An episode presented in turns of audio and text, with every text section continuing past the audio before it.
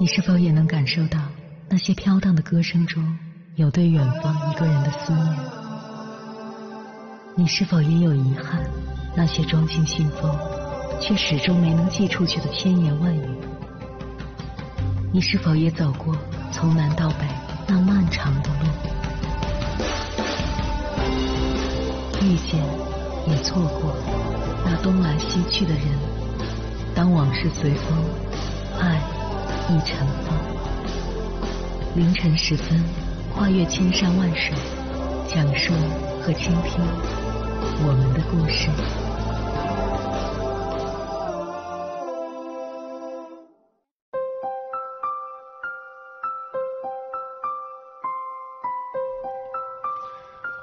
欢迎回来，各位夜行者，这里是正在直播的中国交通广播心灵夜话栏目。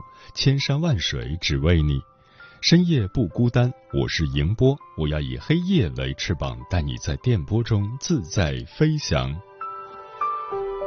大家还记得那个被奶奶十块钱卖掉小狗嚎啕大哭的小女孩吗？河南新乡有一个小女孩，辛辛苦苦养了一条小狗两年，没想到奶奶竟为了十块钱把它卖给了狗贩子。小女孩对着奶奶又哭又闹，甚至追着狗贩子不放，但最后狗贩子还是将狗装到了笼子里，只剩下小女孩一个人无助的坐在地上痛哭起来。这件事的后续是，奶奶看孙女儿实在难过，又买了一条小狗赔给她。可眼前的小狗再伶俐再可爱，从前的小狗也永远不会回来了。作家斯科特·派克。在《少有人走的路》一书中说，真正爱孩子的父母都明白，爱孩子就要尊重他们的意愿和感受，尊重他们做决定的权利。曾经看过这样一条新闻：河南郑州的雷女士因为孩子非常想养一只宠物，他就把孩子带到宠物店，让孩子自己选。结果孩子兴致勃勃的挑了一只鹅当宠物。两个月后，当初那个毛茸茸的小东西长成了标准的大白鹅。以前洗澡在脸盆里就可以，现在必须要到户外才能解决。尽管有诸多不便，但雷女士并没有随意处置，而是表示：给孩子养的宠物最好不要杀掉或是怎样，我哭着也会把鹅养下去的。对于孩子来说，父母的尊重就是一道温暖的光。能让他们在前行的路上照亮前方，获得勇气。之前还看过这样一则新闻：深夜十一点，杭州一位妈妈报警说，丈夫和女儿正在房间里面对峙，女儿竟然拿起了一把剪刀。原来女儿读大一，受疫情影响没开学，就一直待在家。但父亲看女儿躺在床上，觉得她很懒，便直接掀开被子。不顾女儿的意愿，强行拍下女儿赖床的视频，甚至发到了家庭群里。女儿很委屈，自己明明一直都在家帮忙做家务，还被父亲责备，就一个人在房间生闷气。等到晚上十点的时候，女儿房间的灯已经关了，父亲连着喊了好几声，他都没有答应。父亲怒不可遏，直接冲进去，一把掀开他的被子，大声吼他：“你怎么又睡？”这一次，女儿被激怒了，情急之下，她拿起了一把剪刀，在房间里面和父亲对峙，因此惊动了警察。当民警赶来时，父亲却丝毫不以为意，反而振振有词：“你有多少隐私？我是你什么人？我是你爸。”纪伯伦说过：“孩子虽是借你而来，却不属于你。你可以给他爱，却不可以给他想法。”因为他有自己的想法，真正爱孩子的父母懂得养育孩子的过程是如他所示，而非如己所愿。接下来，千山万水只为你，跟朋友们分享的文章名字叫《一个孩子该有多绝望才会和最爱的父母绝交呢》，作者李尔尔。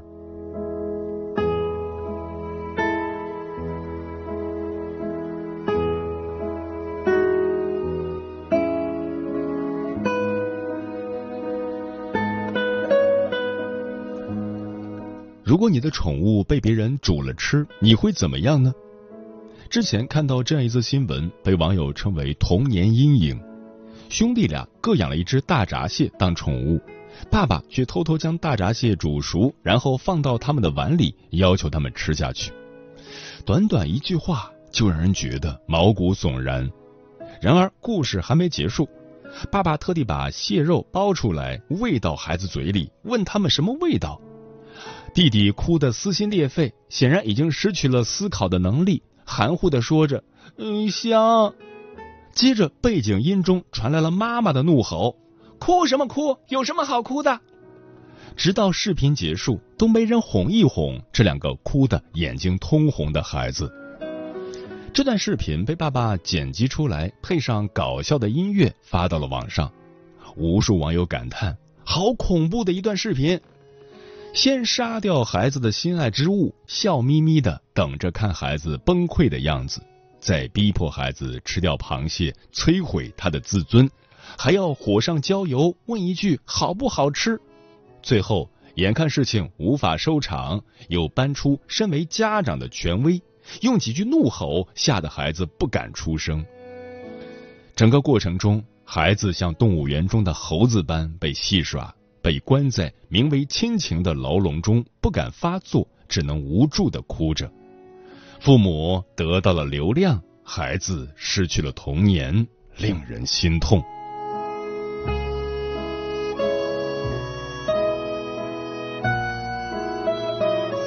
被父母强制结束的童年，类似的事件也曾有发生。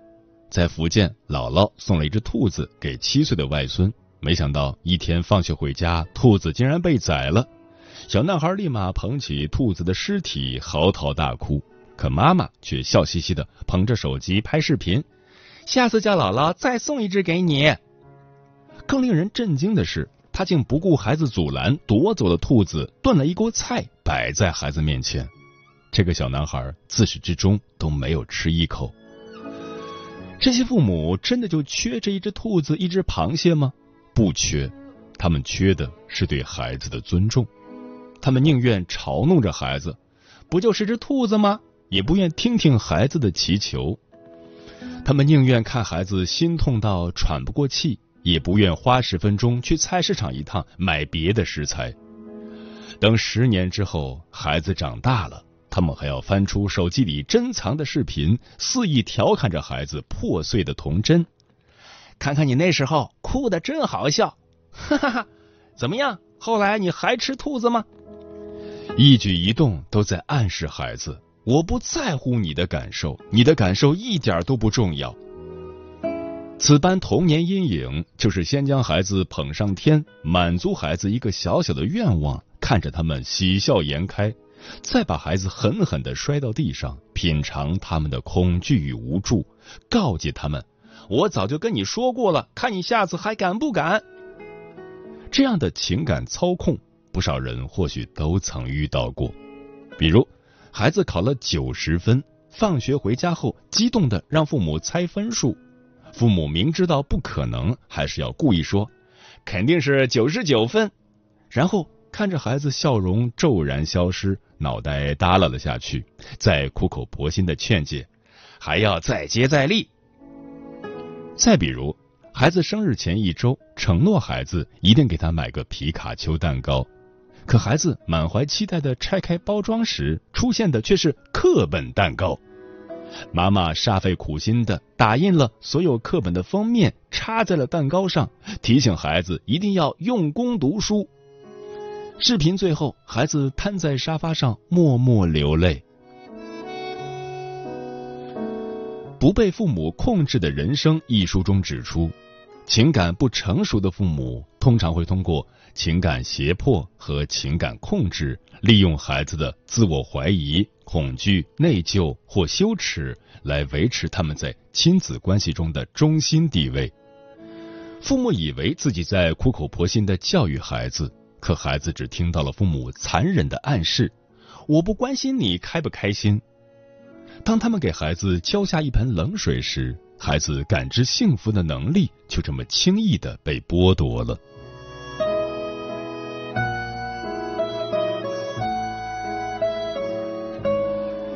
越弱的父母越渴望孩子的服从。父母也许无法想象，他们眼中的鸡鸭鱼肉对孩子来说真的是亲密朋友般的存在。根据心理学家让皮亚杰的儿童认知发展理论，两到七岁的孩子思维具有泛灵性，他们会认为万物有灵，就算小兔子和布娃娃不会说话，也一定能倾听自己的小小心事。与此同时，这个年龄段的孩子会被父母鼓励独立，要学会自己吃饭、一个人睡觉。这时，孩子依赖的小兔子和布娃娃代表的便不只是一个玩伴，而是孩子内心的安全感。父母杀掉孩子的宠物，无异于摧毁孩子好不容易构建出来的内心堡垒。想起在知乎上看到的一位网友的故事，他五岁的时候家里养了一只小黄狗，被亲戚杀了吃了。如今他一想起那个亲戚，脑子里就浮现出一张猥琐的笑脸，是当初亲戚邀请他去吃狗肉时的戏谑表情。后来爸爸给他买了一只小兔子当礼物，他很喜欢，把兔子养得圆滚滚的，却不料被妈妈的同事们惦记上了。他至今都记得，一群三十出头的女人围着十岁的他，大声笑着闹着，叽叽喳喳告诉他兔子是谁抓的、谁绑的、谁杀的、谁剥皮的、谁煮的。他们的目的就是想看一个孩子被这种低俗的笑话逼哭，而妈妈明明能保护他，却放任他被这群人欺负。他说：“自那以后，他宁愿相信陌生人的承诺，也不愿相信妈妈的话。”心理学家荣格指出，在一个家庭中，权力和爱处于天平的两端。如果权力越大，那么爱就会越少；如果爱越大，那么权力就会越少。我们对一个人的权力欲越重，我们对他的爱也就越少。我们对一个人的爱越多，我们对他的控制欲就会越少。因为爱需要力量，所以越弱的父母越懂得如何用权力去操控孩子，逼迫孩子服从。还记得那位撕掉孩子漫画书的妈妈吗？儿子在旧物交换活动上带回家一本阿衰漫画，爱不释手。妈妈却费尽心思的把漫画书藏了起来，但很快就被儿子找到了。妈妈气上心头，又不知该如何发作。正巧儿子拿出了试卷让他签字，儿子考了 A，试卷上只有两处错误。妈妈却像是找到了发泄口一般，立马撕掉了儿子的漫画书，冲进了马桶里。事后看着哭到半夜的儿子。就连妈妈自己也承认，他不过是在借题发挥。有的父母真的会仗着自己父母的身份，故意欺负孩子，用孩子的泪水和祈求满足自己高高在上的征服欲。他们需要的不是一个快乐的孩子，而是一个服从的孩子。然而，童年的创伤要用一辈子去治愈。后来，他的儿子给他写了一封绝交信。妈妈，我要和你绝交，你是好的，也是坏的，你也别想和我在一起，我们一刀两断。一个孩子该有多绝望，才会和最爱的父母绝交呢？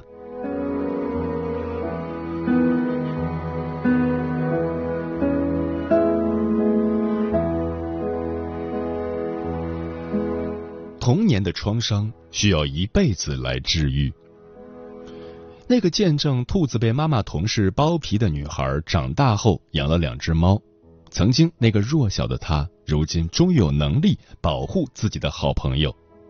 每当有人调侃她吃不吃猫肉，她和老公总会怒不可遏的冲上去，把那个人劈头盖脸的骂一顿。还有位网友说，小时候他的玩具被父母强行送了人。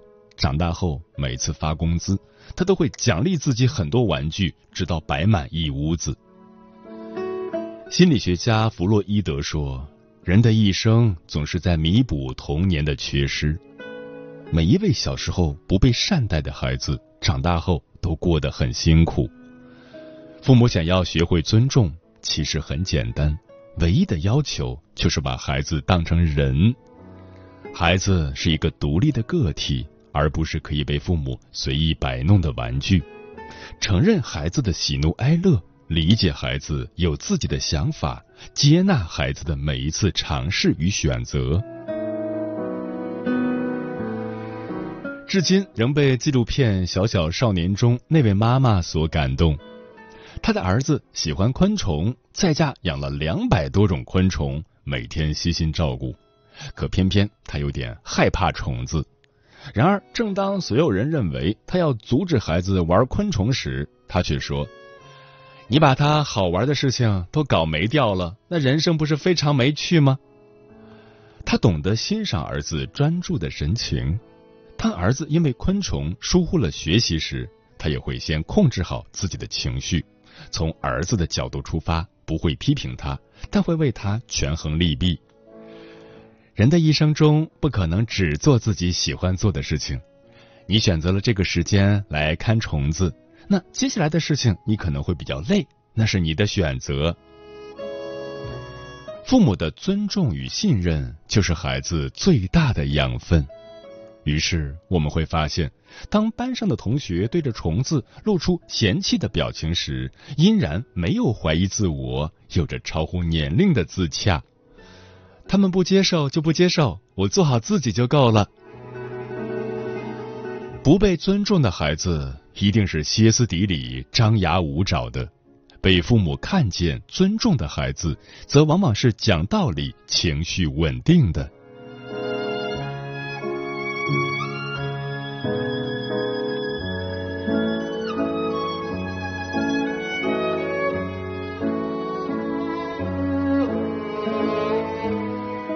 孩子天生是爱父母的，而父母要如何爱孩子，则是需要用一生去学习的功课。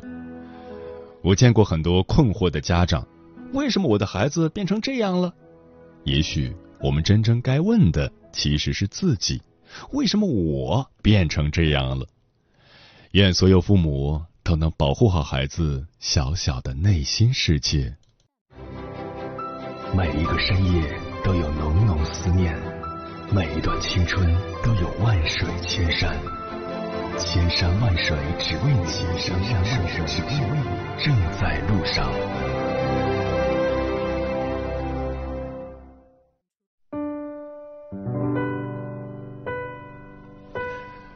感谢此刻依然守候在电波那一头的你，我是迎波。今晚跟朋友们聊的话题是警惕新型家庭暴力。微信平台中国交通广播，期待各位的互动。想和门外的花儿坐会儿，说想起儿时，我同样养了一只大灰兔，每天放学回家就给它喂菜叶子，把它搂在怀里，还给它取了名字叫团团。突然有一天回家找不到我的大灰兔了，我找遍每一个角落都不见它的踪影。晚饭时候家里来了好多人，说是来吃兔肉的。我看他们脸上露出巨大的牙齿，但没有人知道。我心里有多凄凉，我的肚子在咕噜咕噜的叫着，却没有力气拿起筷子。我知道那是我唯一的朋友，但是我只能看着他被一双双筷子清理一空。没错，我眼睁睁的看着。专吃彩霞的鸟儿说，语言暴力也是新型家庭暴力的一种。其实，绝大部分的父母是真的爱自己的孩子，但他们却常常在不经意间对孩子使用语言暴力。家长随口的一句贬低、嘲笑孩子的话，会对孩子的内心产生负面的、强烈的影响。希望身为父母的我们能够学会控制自己的情绪。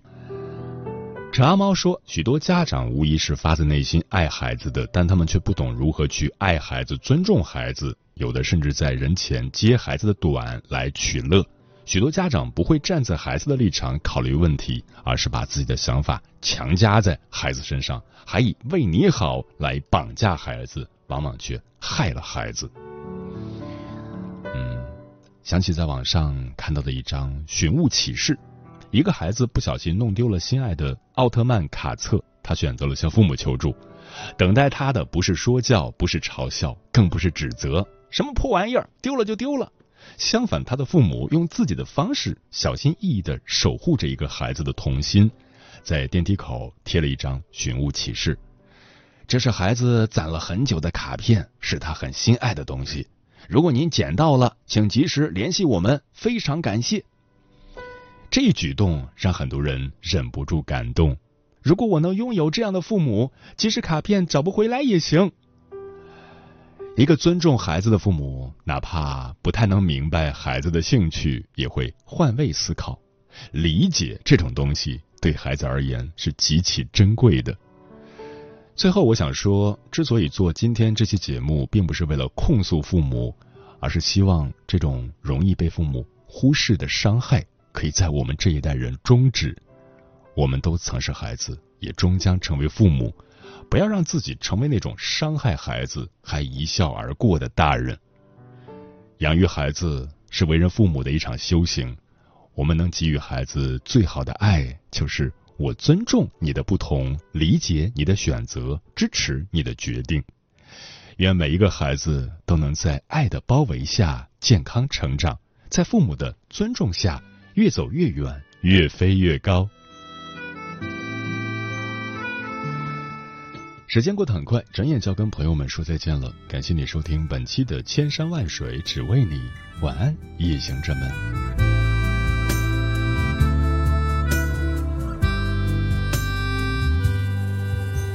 牵着你的手，我们一起走。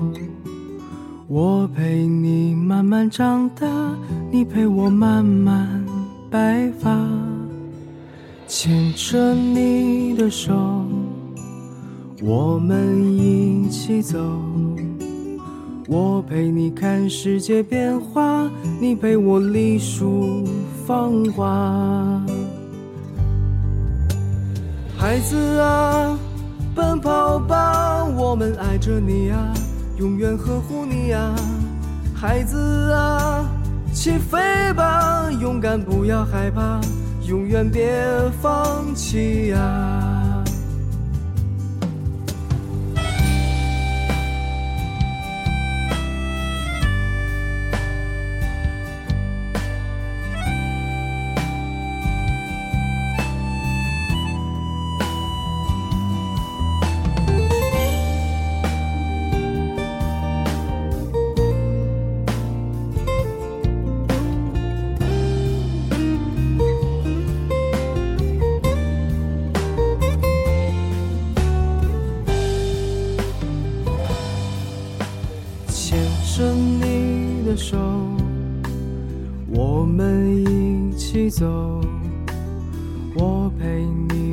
慢长大，你陪我慢慢白发。牵着你的手，我们一起走。我陪你看世界变化，你陪我历数繁华。孩子啊，奔跑吧，我们爱着你呀，永远呵护你呀。孩子啊，起飞吧，勇敢不要害怕，永远别放弃呀。孩子啊，奔跑吧，我们爱着你啊，永远呵护你呀。孩子啊。起飞吧，勇敢不要害怕，永远别放弃呀！我们手拉手啊，我们一起长大。